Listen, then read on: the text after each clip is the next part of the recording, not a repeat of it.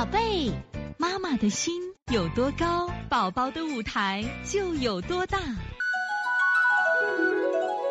现在是王老师在线坐诊时间，我们零七五抬抬妈的问题。王老师好，朋友家小孩儿，女五岁，十个月小的时候开始每天吃新西兰牛肉粉，吃了八个月，现在不大便，无大便意识。妈妈说年后用了开塞露，用了两个月。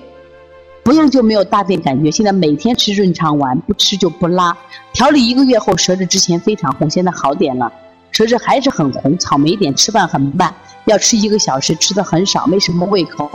像他这种不吃润肠丸就不拉，没有大便意识该怎么办？大家看见了没有？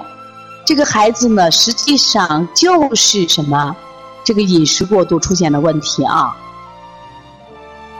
关注大便比关注饮食更重要。当孩子不吃的时候，你能塞进去；当孩子不拉的时候，你还有什么办法？这个孩子，你看，不用开塞露都不行，不吃润肠丸都不行。你长期吃药对孩子伤害有多大呢？那么现在这个情况呢，他的大便用了润肠丸以后，大便是不是相对好一点？如果这个大便呢硬的话，一般这种情况都伤了血了，所以说还得用滋阴的方法，用滋阴的方法，按虚秘推。按虚秘推再加上滋阴的方法，按虚秘再加个滋阴，加上什么呀？取天河水补肾阴分阴，再把气补上，因为他伤到血了啊！血海三阴交。这个孩子是这样的，我建议啊，可以每天给他吃半个核桃，那小核桃不要太大，啊，起到润肠的作用，把他这个润肠丸替换一下啊。哎呀，希望真的，我也非常感谢零七五台台妈啊，因为台台妈学的小儿推拿，真的你看开始帮到他朋友家的孩子了。实际上，真的我们发现越来越多的孩子，因为我们爸妈的无知，让孩子受到伤害。说呢，呃，外国的奶粉好不好？呃，不，真的不知道，因为我觉着适合的才是最好的，不是贵的才是好的。虽然中国的奶粉确实有各种各样的问题，我们的食物有各种各样的问题。